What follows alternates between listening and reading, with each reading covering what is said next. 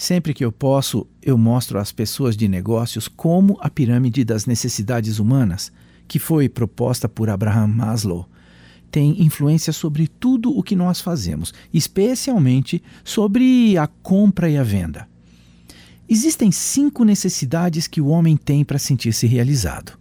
A prioridade número um são as necessidades fisiológicas: fome, sede, sono, sexo, conforto térmico.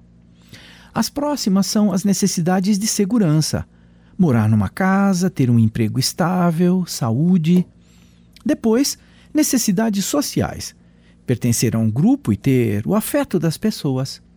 No próximo nível estão as necessidades de estima, que consistem no reconhecimento das nossas capacidades pessoais. Finalmente, lá no topo da pirâmide, as necessidades de autorrealização. Como a pirâmide de Maslow pode ser aplicada aos negócios? Sempre que nós negociamos, a gente presume que o nosso oponente está interessado só em dinheiro. Nós nos esquecemos das motivações intangíveis que atuam sobre seu comportamento. Vamos lembrar?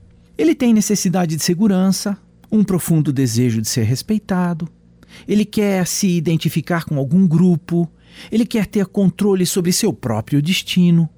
Quando essas necessidades não são satisfeitas, podem surgir entraves ao entendimento. Do mesmo modo, quando elas são satisfeitas, você pode chegar mais fácil ao objetivo do fechamento.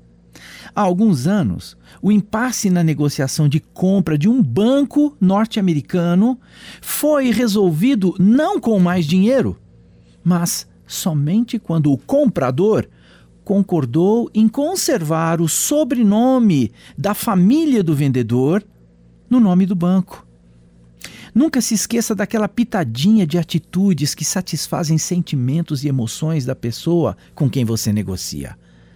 Todos os que desprezam o toque diplomático nessa hora acabam frustrados ou tendo que percorrer caminhos longos e exaustivos até o aperto de mãos final. Eu sou o Abraham Shapiro, profissão Atitude.